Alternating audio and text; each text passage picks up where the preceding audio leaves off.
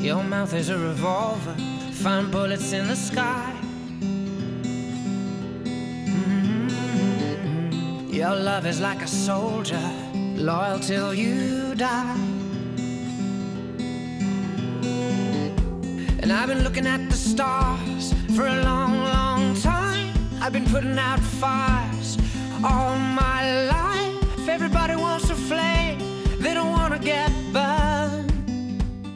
Comienza Mirada de Apóstol, un programa dirigido por el padre Miguel Segura.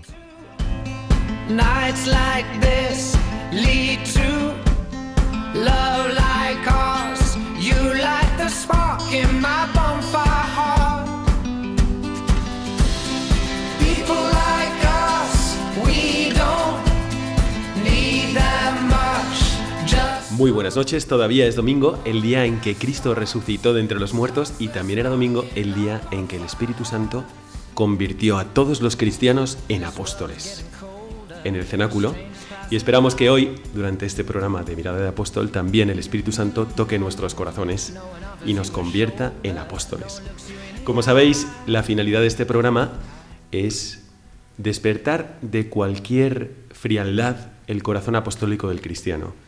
No vivir nuestra vida con un amor indiferente, sino con un amor lleno de fervor. Y esto implica parecernos cada vez más al corazón de Jesucristo. Es lo que le pedimos para todos nuestros oyentes y también para nosotros mismos. Hoy tenemos un programa muy especial y es un programa que comenzó el 2 de agosto de este año 2019, cuando después de volver de las misiones de Guinea Ecuatorial, fui con un grupo de personas a una peregrinación a Fátima.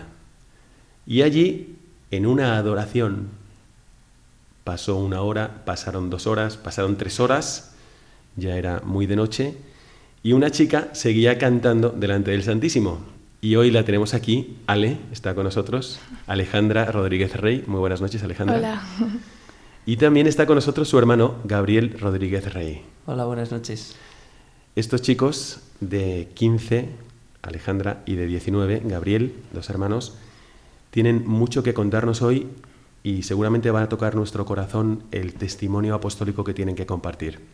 Así que quedaos con nosotros durante este programa, pidiéndole a Dios la gracia de abrir nuestro corazón y acoger lo que Él quiera poner en él.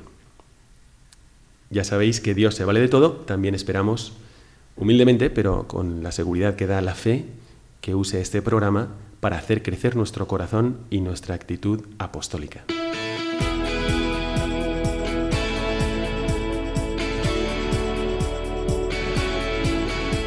Mirada al presente.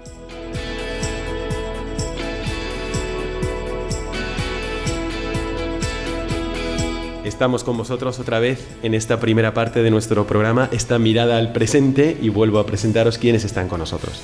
Ante todo nos acompaña Alejandra, Alejandra Rodríguez Rey, de Madrid, 15 años, estudiante de primero de bachillerato. Muy buenas noches. Buenas noches. Muchas gracias por venir con nosotros ¿eh? desde Gracias. Fátima. Y está con nosotros también su hermano Gabriel Rodríguez Rey. Hola, buenas noches. Buenas noches. Gabriel, tú tienes 19 años. Sí. ¿Y qué estudias? Filosofía. ¿Estás en filosofía? ¿En qué universidad? En la Pontificia de Comillas. ¿Y en cambio Alejandra? En el José García Nieto, que está por las rozas. Muy bien, entonces los dos vivís en Las Rozas, en Madrid, y nos tenéis que contar cuál ha sido vuestra experiencia de apostolado en una faceta muy importante que todos nosotros también vivimos con nuestra familia, pero antes me gustaría que comentarais con nosotros algunas otras experiencias que también habéis tenido de apostolado. Vamos a empezar contigo, Gabriel. Eh, ¿Tú eh, sueles hacer algún apostolado? Bueno, yo eh, principalmente dos en concreto. Son ser catequista y luego ya en, en la universidad, pues con mis compañeros, especialmente con aquellos con- que no creen, ¿no? ¿Eres catequista en qué parroquia? En Santa Catalina Mártir. ¿Y, a quién sueles dar catequesis? Pues doy catequesis a los eh, chavales de confirmación que tienen pues entre 10, 12 y algunos 13 años. Mm, Bueno, porque estamos preguntando esto porque, como sabéis, nuestro programa lo que trata de hacer es subrayar esa dimensión apostólica de todo cristiano. simplemente por el hecho de ser bautizados, tenemos ese impulso a la santidad, pero también tenemos ese otro impulso al apostolado. Así que quienes me estáis escuchando, acabáis de, de oír con vuestros propios oídos, pues que hay un joven que tiene 19 años y que misterio también tiene tiempo para ser catequista de confirmación. Y además para hacer apostolado en la universidad a los 19 años. O sea que es posible y que el Espíritu Santo también va llevando por ahí. En cambio, Ale tiene 15 años. Sí. ¿Tú puedes hacer algún apostolado, Ale? Pues sí, yo, bueno, voy a varios campamentos y cosas. Por ejemplo, hace nada hemos ido juntos a, a Valvanera, eh, en La Rioja, con, con los monjes de allí y les hemos estado pues ayudando a, En un campamento de verano. en un campo de trabajo, sí, ayudándoles ahí a trabajar y a arreglar el monasterio. Y luego también, muy especialmente con mi mejor amiga del cole, que es una chica que vive en una familia en la que no le dejan tener fe, sin embargo su abuela pues sí que tiene. Entonces ella siempre ha tenido esa curiosidad y, y sus padres no la dejan. Y entonces tú le estás ayudando. Sí. Bueno, aquí, desde aquí vamos a encomendarla muchísimo porque entre los planes de la providencia de Dios para ella es que te ha puesto a ti como su mejor amiga. Sí. Bueno, así que y además todos nuestros oyentes también van a encomendarla muchísimo a la amiga de Ale. Bueno, eh, Ale y Gabriel están aquí con nosotros no para hablarnos de todos estos apostolados que ya les encomendamos en ellos y nos encanta que lo compartan con nosotros, sino por hablarnos del apostolado que han hecho con ellos sus padres. ¿Tenéis un hermano más? Sí, ¿Qué se Miguel. Miguel, pero no ha podido venir. No. Bueno, eh, Alejandra, Gabriel y Miguel eh, tienen la suerte de tener una historia hermosísima de conversión y de crecimiento espiritual de sus padres que ellos mismos nos van a comentar en esta primera parte del programa. No sé quién de vosotros quiere comentar. Pues si quieres. Empiezo yo, empiezo yo porque Bueno, Gabriel, ¿de quién nos vas a hablar? ¿De tu padre o de tu madre? de mi madre. Perfecto. Porque además, cronológicamente, eh, es lo mejor, realmente. Perfecto. Eh, nosotros, en un principio, pues... bueno, desde aquí le mandamos un saludo a Águeda. Sí, que nos está escuchando. Nos están escuchando, así que bueno, felicidades por tus hijos, Águeda. Pero queremos saber por qué el padre Miguel está felicitando a Águeda por sus hijos. Gabriel, cuéntanos la historia de tu madre. Pues eh, nosotros pues éramos una familia eh, cristiana, católica, íbamos algunos domingos, la mayoría de los domingos a misa, pero bueno, sin más, ¿no? Era un poco un dios a nuestra medida, ¿no? Por ejemplo, el tema de confesiones, pues no, no se llevaba en mi familia, ¿no? Pero llegado un determinado momento, mi madre eh, se queda enferma de ELA, que es esclerosis lateral amiotrófica. Es una enfermedad eh, neurodegenerativa eh, en el que el sistema nervioso falla y poco a poco los músculos pues, se van deteriorando y el movimiento se va perdiendo gradualmente. He de decir que cuando estuvimos en Fátima también estaba allí Águeda con tu padre y me impresionó muchísimo la actitud que tenía. Entonces, por este mismo motivo, pude conocer la historia y que te agradezco que ahora compartáis con nosotros. Entonces, ¿cómo- ¿desde hace cuánto tiempo tu madre ha tenido esta enfermedad y mm, cómo lo supisteis vosotros? Pues prácticamente 10 años. Eh, y bueno, lo supimos pues un día, nos lo contaron, o sea, y fue un poco fue un poco sorpresa tampoco. Yo creo que éramos muy niños para entender bien lo que significaba que tu madre estuviese enferma, porque además eh, la ELA es eh, una enfermedad que pues tiene de vida media pues eso, dos años más o menos, ¿no? Entonces eh, era eso, nuestra madre a corto plazo pues se nos iba. Esto nosotros como éramos pequeños, o al menos así es como lo he vivido yo, pues no te das cuenta de ello mucho, ¿no? No, no entiendes tampoco muy bien lo que significa que el día de mañana pues tu madre pueda no estar ahí, ¿no? La cuestión es que a raíz de esa enfermedad mi madre, eh, pues claro, empieza a plantearse eh, la muerte, ¿no? Y pensar en la muerte, que a la gente le puede parecer algo malo o algo, es muy bueno, porque al final aquí estamos solo de paso y hay que plantearnos cuál es el fin de nuestra vida, ¿no? Entonces, eh, en este planteamiento, pues comienza una conversión importante, ¿no? Una conversión a la iglesia y a la doctrina mm, sana de, de esta, ¿no? Y yo, pues, era el típico niño que todo lo que su madre dice, pues va a misa, ¿no? Y nunca mejor dicho. Y pues esa conversión, de alguna manera, ella me la transmitió, ¿no? Cuando yo veía a mi madre rezar el rosario, cuando veía que iba todos los días a misa, eso era, era nuevo para mí y al principio no lo entendía demasiado, pero poco a poco fui interiorizándolo, ¿no? Algo muy grande había pasado en la vida de mi madre para que ella comenzase a hacer todas esas cosas de repente, ¿no? Mm. Eh, entonces es muy bonito porque, claro, eh, enfrentarse a una enfermedad de este estilo en la que cada vez te mueves menos, te ves más como impotente, ¿no? Pues puedes hacer pocas cosas eh, y sabes que el fin puede estar, ¿no? A la vuelta de la esquina. a la vuelta de la esquina, sí. ¿Y cómo vivió esto tu hermano Miguel, que no ha podido venir? Pues, ¿Lo recuerdas? eh, mi hermano Miguel, la verdad es que eh, yo creo que pues un poco como yo. La verdad es que no diría que muy diferente. De hecho, mi madre siempre dice que de los tres al que más le tocó, le llegó el tema de que ella estuviese enferma, eh, fui yo.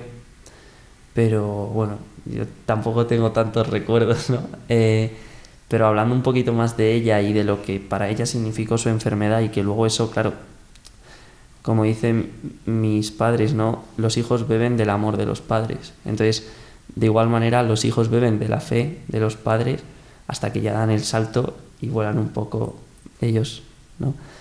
Pero lo que me gustaría remarcar es ese enfrentamiento contra el sufrimiento de una enfermedad, ¿no? Eh, yo creo que de estas cosas hay que hablar claro. La enfermedad eh, nos impone un sufrimiento que está ahí, que no podemos negar. ¿Tuviste ese sufrimiento en tu padre y en tu madre? Yo lo vi en mi madre. En algunos momentos se le veía agobiada, preocupada, ¿no? Sobre todo ella dice que al principio, ¿no? En cuanto te dan esa noticia. Claro, entonces tú tienes dos opciones. O, mm, digamos, meterte en un mar de angustia debido a ese sufrimiento o darle un sentido, ¿no? Y el mejor sentido que podemos darle al sufrimiento es el que le da Jesús en la cruz, ¿no? El amor. ¿Por qué sufro? Por amor. ¿no? Entonces, eh, yo, ese es el sufrimiento y yo creo que esa es la clave mm, de que mi madre hoy sea una persona tan feliz, que es que todo su sufrimiento lo puede ofrecer por el mundo y por las personas a las que quiere, por la salvación de sus hijos, por la salvación de su marido, como nos lo contará ahora Alejandra. Y yo creo que, bueno, pues esto es una lección de vida que en la sociedad actual es muy importante porque no se habla, no se habla del sufrimiento, pero está ahí y hay que hablar de él y hay que enfrentarlo. ¿no? Pero al mismo tiempo, yo quisiera recalcar como cuando estábamos en Fátima, a mí me llama muchísimo la atención la alegría, la serenidad de tu madre, eh, cómo llevaba todo, lo contenta que estaba. Fue una luz ¿no? dentro del grupo y dentro de la familia. Así que Sí. aquí, desde aquí, de nuevo, un gran saludo para Águeda. Pero además, en esa mesa estaba Ale, que me habló de su padre y después me dijo que tenía una historia muy bonita. Y luego me mandaste un documento donde él narraba su experiencia y su historia. Me gustaría preguntarte a ti, sabiendo que nos están escuchando, eh, ¿cómo has vivido tú esa mm, reacción de tu padre ante esta, esta cruz y esta enfermedad de tu madre? ¿Cómo fue? ¿Cómo lo has vivido estos años? Pues a ver, yo creo que primero, cuando le diagnosticaron la enfermedad a mi madre, yo mm, tampoco me acuerdo del momento en el que nos lo dijeron, pero sí me acuerdo que yo estaba triste porque veía que mi madre eh, estaba triste. Entonces a mí eso me no entendía bien por qué, pero sí que me dolía. Y yo creo que eso es lo que más daño me hacía. Antes que entender la enfermedad y lo que le pasaba a mi madre, a mí lo que me dolía era verla triste. Y llegó un punto en el que ella descubrió a Cristo en la cruz y, y le agarró bien fuerte y no le dejó marchar. Entonces esa tristeza se volvió en alegría, entonces yo fui alegre también. Entonces creo que ese fue el momento en el que todos pues seguimos los pasos y así estamos ahora. Y mi padre, pues al principio él no entendía nada. Mi madre pues iba a misa, mm, em- empezaron a aparecer estampitas por la casa, rosarios, y mi padre no entendía nada. Y claro, él pues fue un golpe como muy duro porque él nunca había, nunca había estado tan cerca de Cristo. Y Y no practicaba. no, él no practicaba. Él eh, hizo la comunión y el bautismo, o sea, él, est- él estaba en la iglesia, pero no, nunca había creído. Desde que hizo la comunión no se había confesado, no, no iba a misa, nunca... Bueno, pues eso, odiaba mucho a, a su padrino porque le habían puesto su nombre. Mi padre se llama Alejandro Simón Rodríguez García. Y, y ese Simón viene de su padrino. Y él siempre ha odiado a su padrino porque nunca había, o sea, tenía el nombre de una persona que ni se había preocupado por él. Entonces, pues esas cosas que le habían pasado, pues él como que que se alejaba de la iglesia, ¿no? Cada vez más por esas cosas que él, se enfadaba consigo mismo y todo eso. Y, y entonces, pues claro, al ver a mi madre así, él empezó a pensar y, y yo, bueno, nosotros también cambiamos mucho. Yo hice la comunión y como yo hice la comunión, yo estaba súper ilusionada porque yo podía comulgar, podía tomar a Cristo. Entonces yo mm, veía a mi padre que no comulgaba y, y eso pues me, me chocaba, no sabía por qué.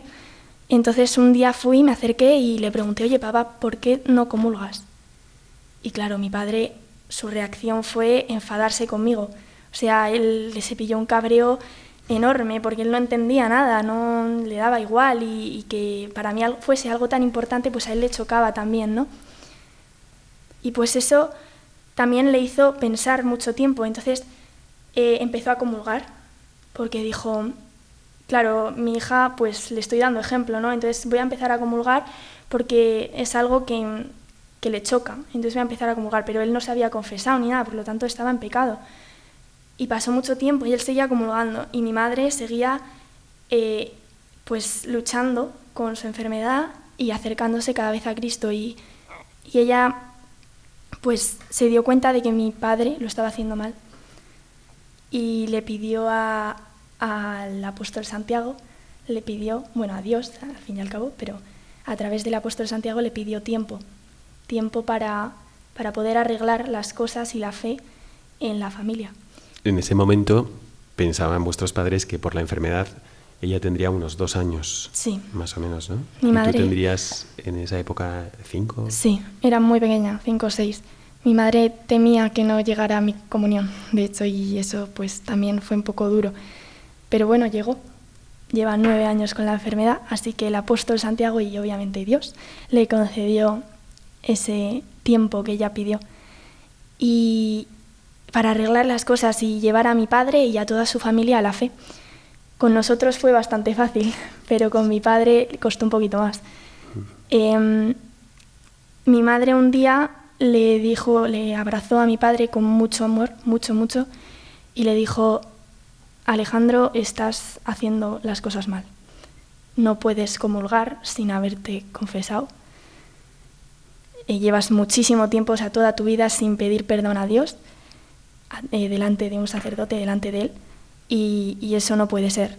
Y entonces mi padre se le, se le ablandó tanto el corazón que dijo, es verdad, lo estoy haciendo mal, y entonces dejó de comulgar, pero seguía con esa barrera que le impedía confesarse, porque él decía que él pedía perdón a Dios en su mente, y eso bastaba para él, pero no para Dios. Entonces, eso él no, no era capaz de entenderlo y tenía mucho miedo y tenía una barrera que no le dejaba. Entonces, un día mi madre, que seguía rezando muchísimo por él y intentando que se acercara, le dijo, nos vamos de peregrinación a Tierra Santa. Mi padre fue obligado porque mi madre obviamente no podía ir sola. Entonces, mi padre se quedó un poco así como diciendo, jope, que me lleva aquí de peregrinación, yo no tengo ni idea, voy a estar un poco apartado. Y entonces, bueno, fueron a Tierra Santa, nos dejaron a nosotros aquí y se fueron a Tierra Santa. Y claro, era un grupo chiquitito, pues igual, no sé, 30 personas, tal. Pero estaba contado, entonces el sacerdote que iba siempre llevaba 30 formas para las misas, porque tenían misa diaria. Y, Y claro, mi padre no comulgaba, entonces siempre sobraba una forma, siempre. Y el sacerdote se quedaba como diciendo, uy, pero ¿por qué? ¿Por qué falta una? Y entonces el, llegaron a Cana. Cana es el lugar donde eh, Jesús es invitado a la boda. Y, y, allí se renuevan los votos matrimoniales. Y para renovar los votos tienes que comulgar. Y para comulgarte tienes que confesarte. Entonces, claro, mi padre estaba muy nervioso, no, no sabía qué hacer. Y llegó el momento de comulgar y se tuvo que levantar, porque tuvo que hacerlo. Y se acordó de que si cruzaba los brazos, el sacerdote le iba a dar la bendición en vez de, de a Jesús. Pero el sacerdote no se dio cuenta y, ya había mojado a Jesús en la sangre y se le estaba ya, o sea, se le estaba destrozando. Y entonces mi padre le dijo, es que no puedo, no puedo. Y se sintió fatal. Él lo recuerda como uno de los momentos más horribles de, de su vida, de sentirse culpable, de, de, haber fallado a Dios, a mi madre, a todo el mundo. Y mm, eso hizo que también pensara mucho y luego fue a hablar con el sacerdote y el sacerdote le dijo, tú tranquilo, tú haz un examen de conciencia y cuando estés listo te confiesas. Entonces mi padre eh, se sentó en el bus atrás, en un sitio solo, hizo un examen de conciencia larguísimo, larguísimo, porque llevaba 40 años sin confesarse. Y después de un mes que ellos ya estaban en casa, nos fuimos juntos, como solíamos hacer, a la adoración de la almudena de, de los jóvenes. Y mi padre, bueno, estábamos en el ala de la Virgen, porque, porque siempre nos sentábamos allí. Entonces él, él tenía al Santísimo delante y a la Virgen detrás. Entonces, de repente, sintió como una fuerza, le levantaba del asiento y se iba. Claro, mi madre que estaba al lado se quedó flipando. Dijo, se va a confesar. Mi madre estaba profundamente contenta y mi padre empezó a saltar por encima de las personas, de la gente, porque ahí se sientan en el suelo. Era, era un año de los jóvenes, entonces estaba todo lleno. Y de repente, sin darse cuenta, estaba delante de un, confesor. Y se acordó que tenía un, un examen de conciencia en el móvil y empezó a buscarlo, empezó a buscarlo, no encontraba las gafas, se puso a llorar. Él la recuerda como la confesión más desastrosa de toda su vida. Pero empezó la confesión y le dijo, hace 40 años que no me confieso. Y el sacerdote, bueno, él pensaba que el sacerdote se iba a escandalizar y todo lo contrario. El sacerdote se levantó de la alegría y le dio un abrazo. Y, y fue una, para el sacerdote fue una confesión preciosa. Entonces, claro, ver esa reacción del sacerdote, pues fue como muy impactante para mi padre también. Y al final le dijo, eh, Alejandro, nunca, nunca, nunca te olvides de este día 5 de febrero, día de Santa Águeda, el día del santo de mi madre. Como tu madre, claro. Sí. Qué bonito. Sí, y entonces, bueno, pues desde ese momento al día siguiente, no, al domingo siguiente, pues empezó a recibir regalos de Dios, que eso también se lo dijo el confesor, le dijo que recibiría muchos regalos porque había el hijo pródigo había vuelto y, y su primer regalo fue poder comulgar en gracia. Bueno, pues estamos escuchando a Ale, Ale Rodríguez Rey y a Gabriel Rodríguez Rey, su hermano, de este testimonio tan bonito de conversión y de apostolado que sus padres les han dado. Y cómo es, es eh, posible que incluso a través de un revés humano, como puede ser una enfermedad, sin embargo sea una cruz que se vuelve fecunda. Y ha sido fecunda no solamente en la vida de sus hijos, sino también de su marido. Porque recuerdo que cuando estábamos en Fátima, eh, tu padre Alejandro era la persona más servicial del mundo. Y vamos, sí. que tu madre no tenía que hacer nada. Una simple mirada estaba tu padre ayudándola, dando ejemplo, cuidando de ella todo el tiempo, eh, dándole de comer, eh, de todo. ¿no? Y prácticamente como si fuese su enfermero y, y su, su, asistente para todo. ¿no? Sí. Eh, esto la gente no lo ve, pero mi padre y mi madre se han unido mucho después de la enfermedad. Eso que parece que una persona enferma, pues como que lo normal es que la gente pues al final vaya dejando, ¿no? Pues al revés. En mi familia, mi madre y mi padre se han unido aún más con la enfermedad y, no solo la ayuda a comer, sea, le da de comer, la viste, la ducha, la maquilla, le hace todo, todo, todo. Y mi padre siempre dice, es que cuando yo le seco los pies, por ejemplo, a mi mujer todas las mañanas, yo sé que se lo estoy haciendo de alguna forma a Cristo, porque esa, o sea, eso que dice de, de cuando se lo haces a uno de mis pequeños, me lo haces a mí también, pues eso lo recuerda. Y a la vez mi madre, cuando mi padre le seca los pies, también ve a Jesús que le está secando los pies. Entonces es como una, o sea, ellos viven continuamente pensando en Cristo y poniendo a Cristo en el centro de su matrimonio. Bueno, me gustaría que todos vosotros, queridos oyentes, pudierais ver los rostros de Ale y de Gabriel hablando de sus padres, ¿no? Y todos los que sois padres, que ojalá vuestros hijos pudieran hablar así también de vosotros, por el ejemplo que les estáis dando. Y sin embargo no era un plan, ni era un programa, no era algo que se veía venir tampoco, porque vuestras, vuestros padres en realidad me estáis hablando de personas que, sobre todo tu padre, pues no practicaba No. y tu madre, pues de vez en cuando, quizás como... ¿Cómo se explica entonces que ahora vosotros estéis eh, yendo a adoraciones, cantando en tantas adoraciones, yendo a misa todos los domingos? Pues es por, porque vuestros padres han acogido la gracia de Dios y ahora os la, estáis los la están transmitiendo y a través de vosotros a todos nuestros oyentes. Pues sí, es lo que decía un poco al principio, ¿no? O sea, los hijos beben del amor de los padres, los hijos beben de la fe de los padres y, y es que esto es la clave, ¿no? O sea, muchas veces queremos hacer las cosas nosotros, tal, pero también hay que dejarle a Dios, ¿no? Dios hace las cosas muy bien y pues a veces te da unos regalos, unas gracias tremendas, ¿no? Y como puede ser lo más importante de nuestra vida, que es nuestra conversión, ¿no? O Si, sea, si fe. ahora mismo, después de estos años de enfermedad, alguien os preguntara, a ver, venga, describidme cómo es vuestro padre o describidme cómo es vuestra madre eh, ahora, ¿no? porque ya han pasado unos años desde que la acompaña eh, Ela Sí. y, y vuestro padre pues también ha tenido que dedicarse mucho más tiempo. a- Entonces, a ver, de algunos rasgos, así brevemente, una descripción de vuestro padre y una descripción de vuestra madre. ¿Quién empieza? Pues yo lo primero que diría es que son santos. lo primero, que se, están muy cerca, si es que no lo son ya, están muy cerca de ser santos. Y pues sí, yo diría, por ejemplo, de mi padre, que es como eh, un niño con 50 Sí. años. ¿sabes? La verdad es que su forma de actuar y, y su sencillez hacen real el Evangelio así. Sí. Y- Y de mi madre es una persona muy paciente, mm, muy alegre, que transmite, aunque tenga un sufrimiento físico y, y lo que sea, ella es luz, Sí. es luz.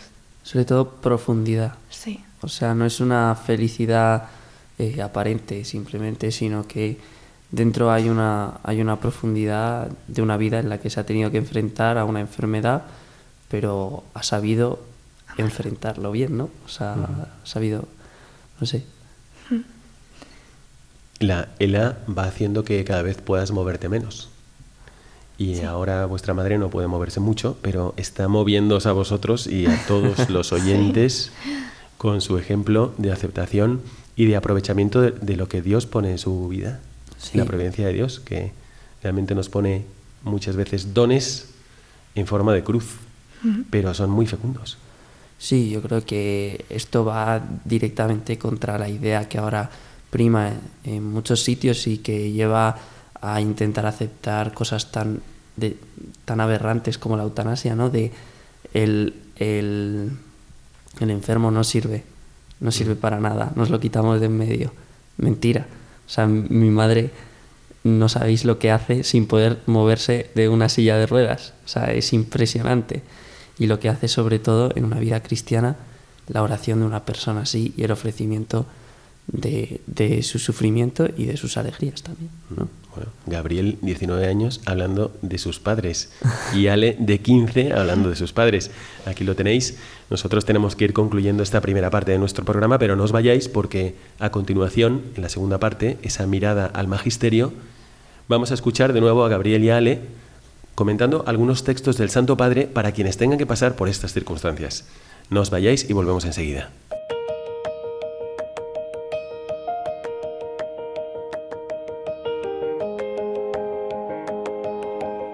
Mirada al Magisterio.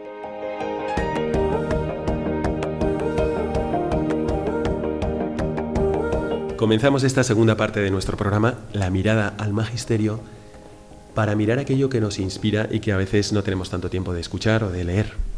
Y hoy, con este ejemplo de sus padres, de Alejandro y de Águeda, Gabriel y Alejandra van a aplicar unos textos que han traído de la Salvifici Doloris, que es la carta apostólica de San Juan Pablo II sobre el sufrimiento humano.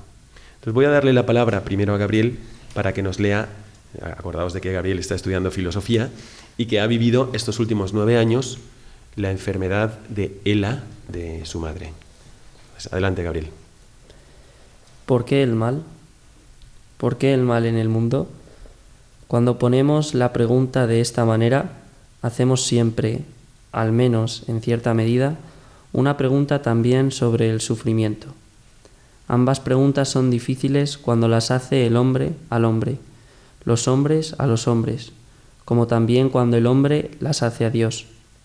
En efecto, el hombre no hace esta pregunta al mundo, aunque muchas veces el sufrimiento provenga de él, sino que la hace a Dios como creador y Señor del mundo. Esto es verdad, ¿no? Que lo que dice el Papa, San Juan Pablo II, cuántas veces incluso personas que no suelen rezar o personas no creyentes cuando tienen un sufrimiento o tienen en su vida, tienen que pasar por un momento de mucho dolor, sí que se dirigen a Dios y preguntan, ¿por qué? ¿Por qué a mí? ¿Por qué en este momento? Entonces, ¿qué te sugiere a ti este texto que has tenido la experiencia de, de ver a tus padres lidiar con una enfermedad como el ELA? Pues hombre, yo creo que dar sentido al sufrimiento es algo que tenemos que hacer todos, a todos nos toca, porque la vida sin sufrimiento no es vida, o sea, en algún momento nos va a tocar sufrir algo y prepararnos para ese momento es importante, ¿no? Entonces, ¿qué, respuesta podemos dar a por qué existe ese mal, por qué nos hace sufrir? Pues yo creo que en el caso de mi familia está clarísimo, ¿no? O sea, Dios ha permitido esta enfermedad, pero a raíz de ella las gracias que hemos recibido, o sea, son inmensas, ¿no? Sobre todo que ahora queremos ser santos. Y, esa voluntad, ese conocimiento ¿no? de, que debo ser santo en mi vida y de que quiero ser santo, es la mayor gracia que hemos poder, podido recibir, porque como dice Santo Tomás, ¿qué hace falta para ser eh, santo? Querer serlo, ¿no? que eh, además esto es un hecho verídico, le preguntó su hermana, ¿no? ¿Qué hay que hacer para ser santo? Y como era Santo Tomás, ¿no? un importante teólogo y filósofo, dominico, eh, pensaba que le iba a responder algo complicadísimo, ¿no? Y le dijo, para ser santo lo que hace falta es querer ser santo, sinceramente. Y luego, eh, también es importante ante el sufrimiento, cuando nos encontramos con el sufrimiento, suele haber tres fases, ¿no? Eh, que las describe muy bien Jacques Philippe en su libro La libertad interior, que son Primero, eh, la rebelión, ¿no? Querer rebelarse, ¿no? Tengo una enfermedad, ¿no? Esto no es posible, Dios, ¿qué has hecho conmigo? Mm, no te quiero, me enfado contigo, ¿no? Pero la rebelión no nos lleva a nada, porque solo nos lleva, o sea, la enfermedad va a estar ahí, ¿no? O el sufrimiento va a estar ahí. Eso no lo puedes cambiar. Entonces, el siguiente paso suele ser, pues, la resignación, ¿no? Pues esto está aquí y yo no puedo hacer nada que es algo mejor que la rebelión, porque la rebelión lo único que añade es más mal al mal, ¿no? Pero que todavía no es ¿no? Eh, esa culminación del sentido ante el sufrimiento. Y finalmente, eh, muy bello, la aceptación, ¿no? Señor, tú sabes más que yo y tú sabes por qué esto ha llegado a mi vida. Lo acojo, lo acojo y te pido tu ayuda para saber con ello hacer tu voluntad. Y ese debe ser el espíritu del, santo.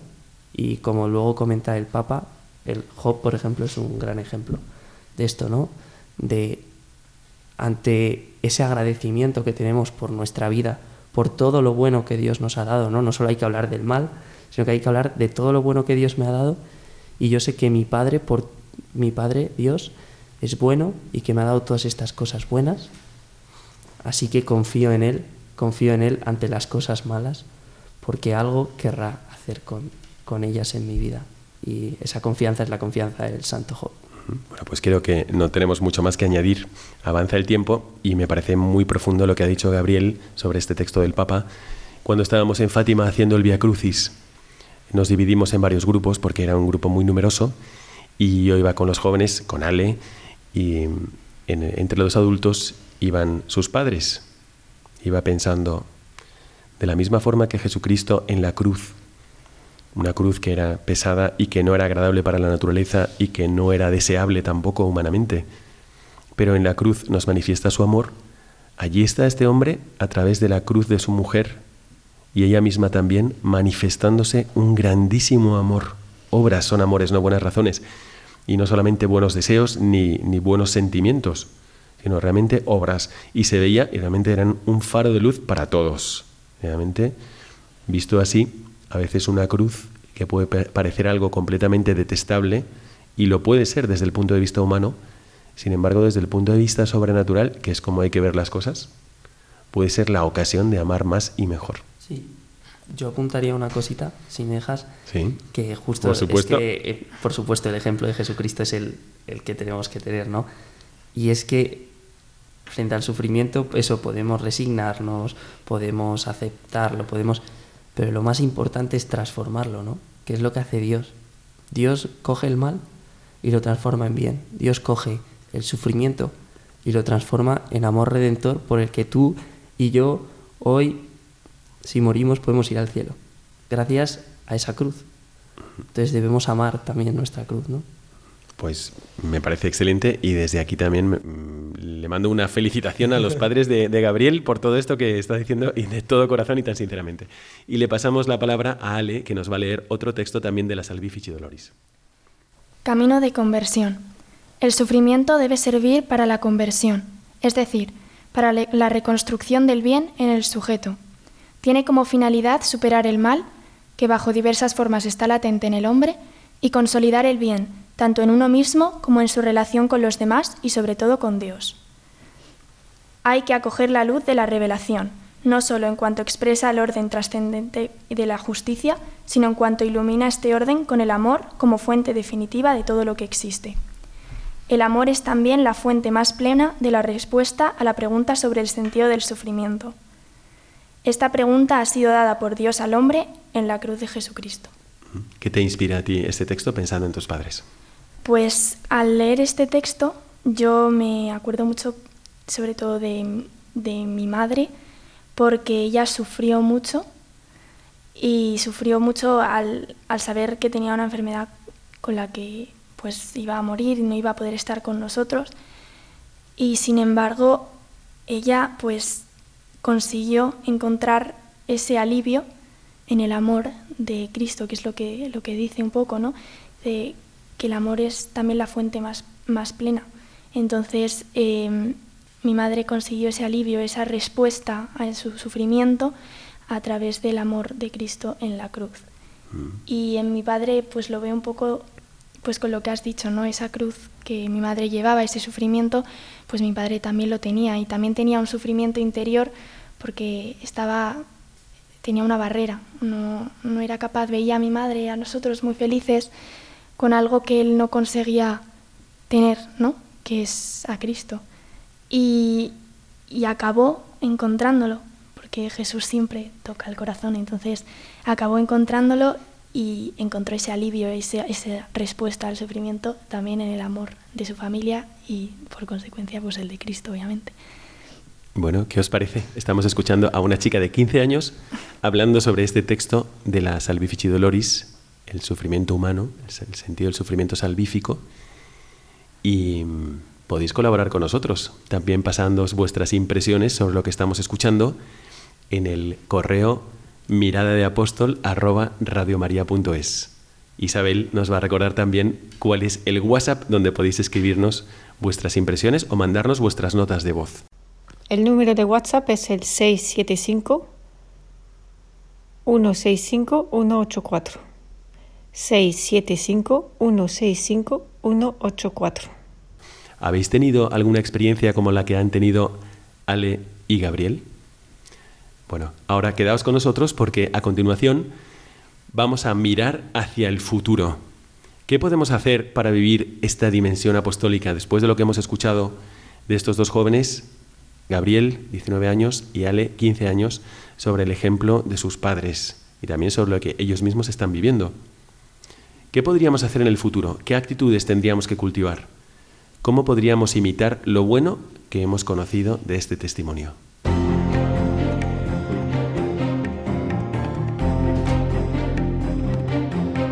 Mirada al futuro.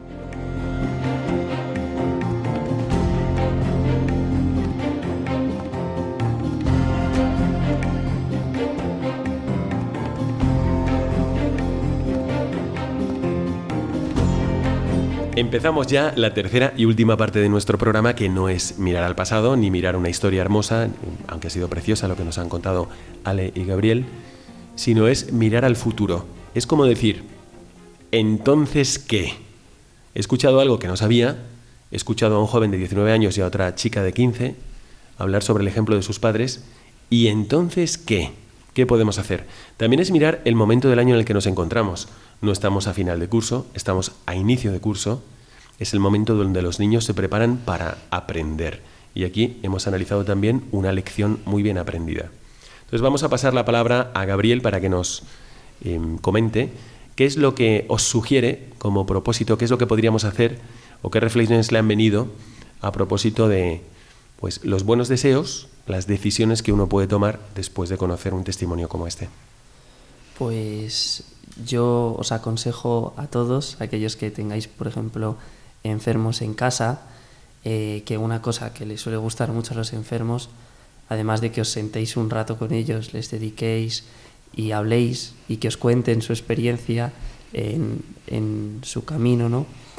También pedirles ayuda, pedirles ayuda para algo en concreto. A mí me gusta mucho, por ejemplo, pedirle ayuda a mi madre, pues que me ayude a corregir los textos que escribo, que me ayude a entender ciertas cosas y eso a ella le hace muy feliz porque, claro, siente que es útil pedirles que recen por vosotros, porque la oración, o sea, son los preferidos de Dios, ¿no? Los pobres, los, los que sufren, son sus favoritos, entonces, ¿cómo no le van a escuchar, no? No les va a escuchar, ¿no? Entonces, pedirles también a ellos que, que recen por vosotros, especialmente a ellos, ¿no? que lo noten. Y pues también a, a los padres, ¿no? Eh, que hemos hablado así un poco. Yo he dicho en todo momento que el amor de los hijos es el que beben de, del amor de los padres, ¿no?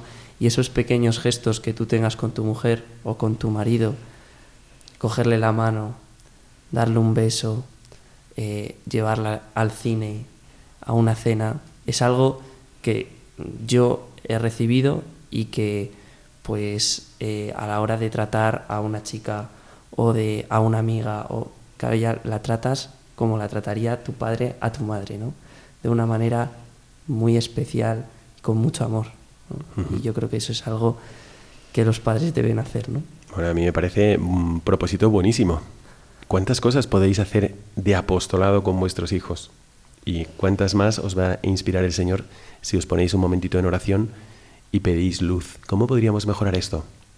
Pues no, de momento no tenemos una enfermedad que nos permita hacer ver esto en modo extremo, pero ¿no lo podríamos hacer también de otra forma? Y Gabriel se refería a quienes tenéis o tenemos algún enfermo en casa, pero en realidad, si no lo tenéis en casa, hay muchos sitios cercanos donde hay enfermos. Os comento que el otro día, yendo a Valladolid, de hecho, hace unas horas prácticamente, y celebrando la misa y predicando sobre la patrona de Valladolid, eh, Nuestra Señora de San Lorenzo, pues eh, yo tengo un primo hermano que vive en Valladolid y que nunca he visto.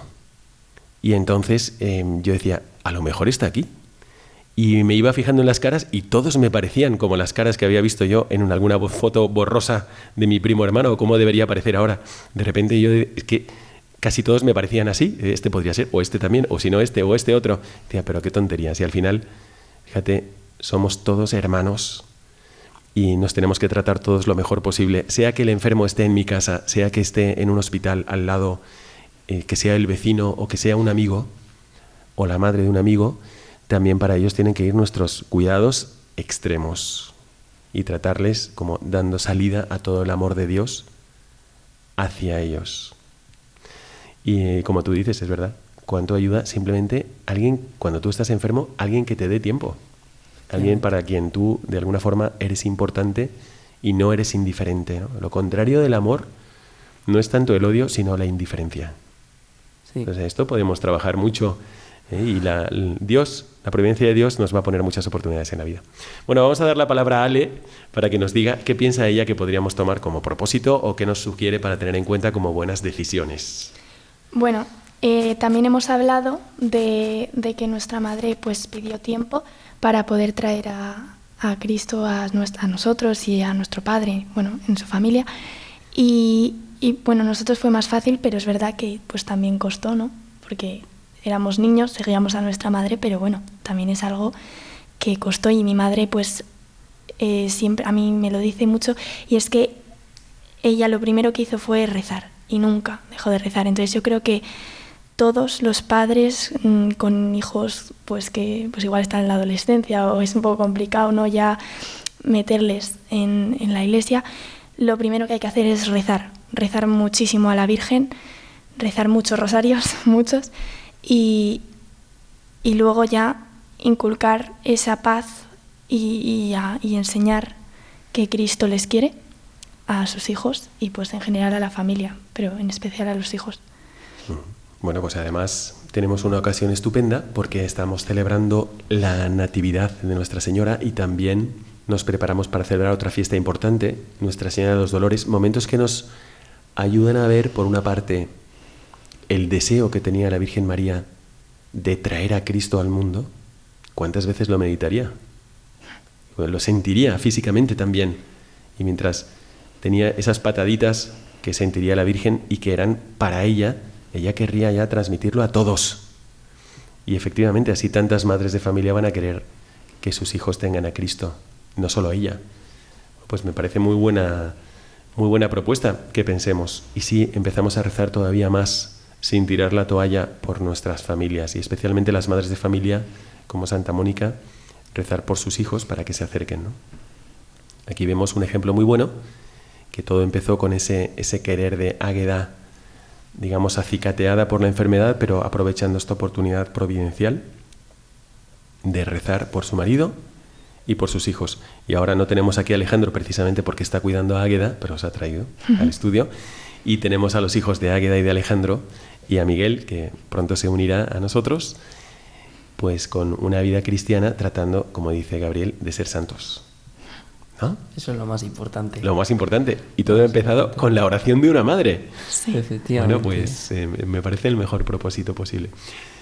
También dejadme que os aconseje otra cosa más, teniendo presente que nos acercamos a un mes, estamos ya muy cerquita, de octubre, que es el mes del Rosario.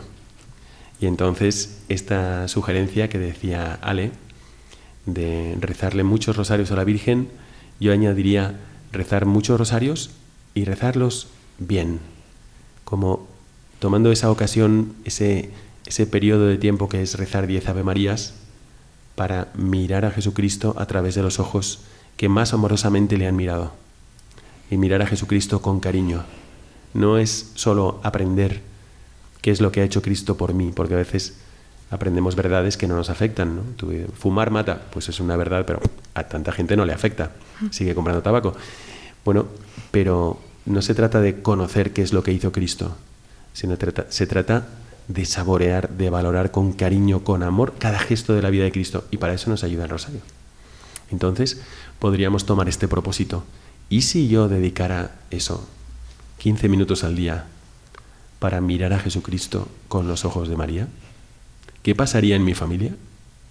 ¿Qué pasaría en mi propia vida? Bueno, pues aquí tenemos un propósito más que surge de este programa.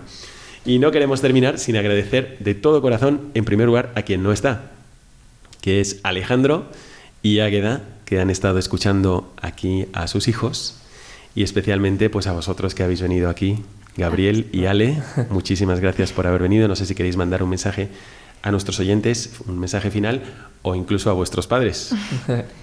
bueno, pues muchas gracias por invitarnos al programa y que para ser santos hay que querer serlo, así que a por ello. A por ello.